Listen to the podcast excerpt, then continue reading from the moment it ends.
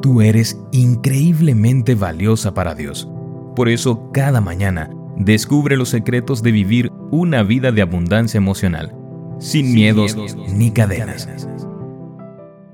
Hoy es 22 de diciembre. Hola, hola, ¿cómo estás? Muy buenos días.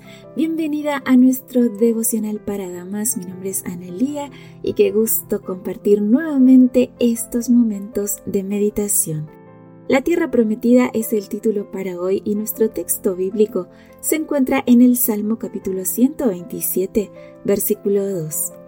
Es inútil que te esfuerces tanto desde la mañana temprano hasta tarde en la noche y te preocupes por conseguir alimento, porque Dios da descanso a sus amados. Cuando Lana Vázquez descubrió que en Bangkok, Tailandia, los niños se compraban y vendían por 300 dólares estadounidenses, supo que debía hacer algo. Lana tenía solo 24 años y dejando atrás una vida de adicciones, se había convertido al cristianismo recientemente. Sin embargo, aceptó el desafío de viajar a Tailandia para ayudar a una pareja de misioneros que estaba construyendo un hogar de niños. En un principio, Lana planeaba quedarse solo unos meses, pero se convirtió en la directora del hogar y comenzó a cuidar de 52 niños en riesgo. Con el tiempo, Lana y su equipo expandieron su ministerio e incluyeron campañas preventivas de rescate y de restauración emocional. Hoy, su organización Impacto de Vida Internacional ha dedicado más de 17 años a rescatar niños de la trata de personas. Tuve el privilegio de charlar con Lana y ella me relató uno de los momentos más desafiantes de su experiencia. Años atrás, éramos la única organización que aceptaba bebés. Los bebés estaban siendo vendidos por 18 dólares estadounidenses en la frontera.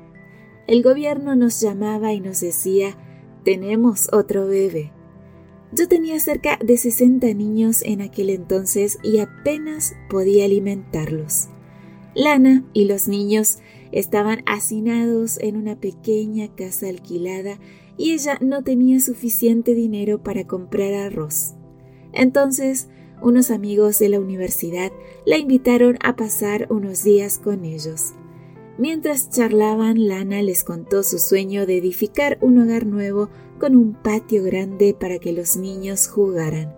Juntos, calcularon que Lana necesitaría cerca de medio millón de dólares estadounidenses para edificar este hogar. Lana se fue a dormir triste ese día. ¿Cómo podría juntar ese dinero? Sus amigos la despertaron abruptamente a la mañana siguiente habían encontrado a dos personas dispuestas a donar dinero para construir el hogar. Sentí que Dios me decía, hice todo esto mientras dormías.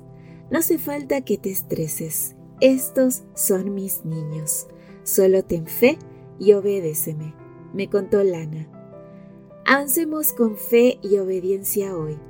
A Dios no le faltan recursos. Con las donaciones, Lana compró un terreno que iba a ser usado para construir un burdel de más de 10 hectáreas. Construyó un hogar para los niños y lo llamó la Tierra Prometida. Señor, te agradezco porque cuando tú me das una herencia espiritual y un llamado, también me capacitas y suples mis necesidades. Confío en ti.